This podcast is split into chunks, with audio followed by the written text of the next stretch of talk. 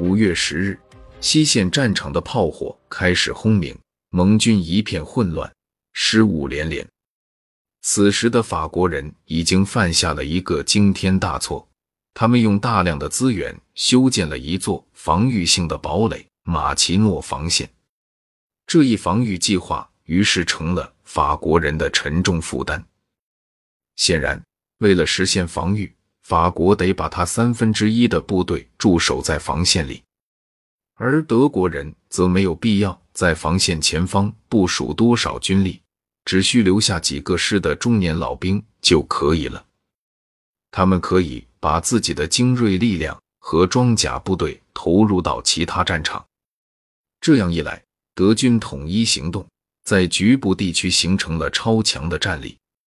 德国将穿越比利时。法国人也是这样预料的。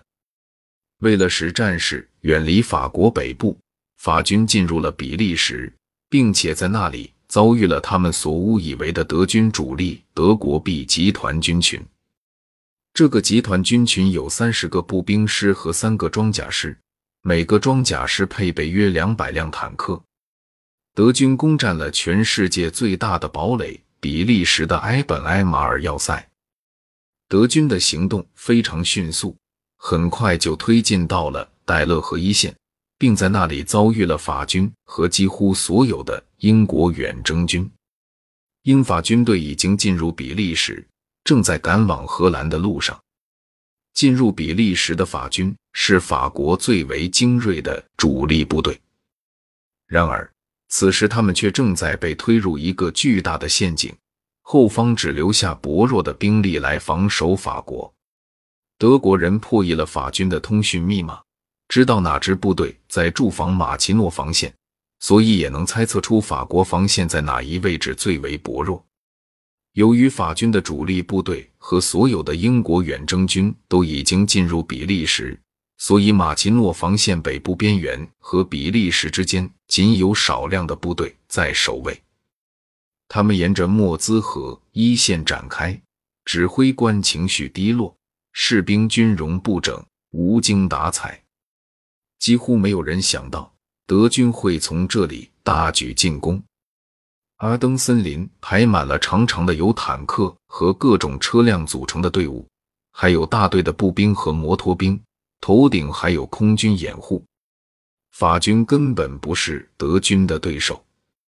德军斯图卡式俯冲轰炸机几乎垂直扎向地面，引擎发出巨大的轰鸣，并投出半吨重的炸弹。在如此凌厉的攻势下，法国人惊慌失措，乱作一团，坦克甚至火炮都陷入瘫痪。最后，德国人在两天内就赶到了莫兹河，并于五月十五日下午三点用橡皮艇渡到对岸。五月十六日，德军坦克部队已经渡过莫兹河。古德里安把停止进军的命令抛在一旁，命令部队急速推进。这一战法在历史上被称为“闪电战”。法军坦克从来没有像德军坦克一样集中作战，而且分散的法军部队不断投降。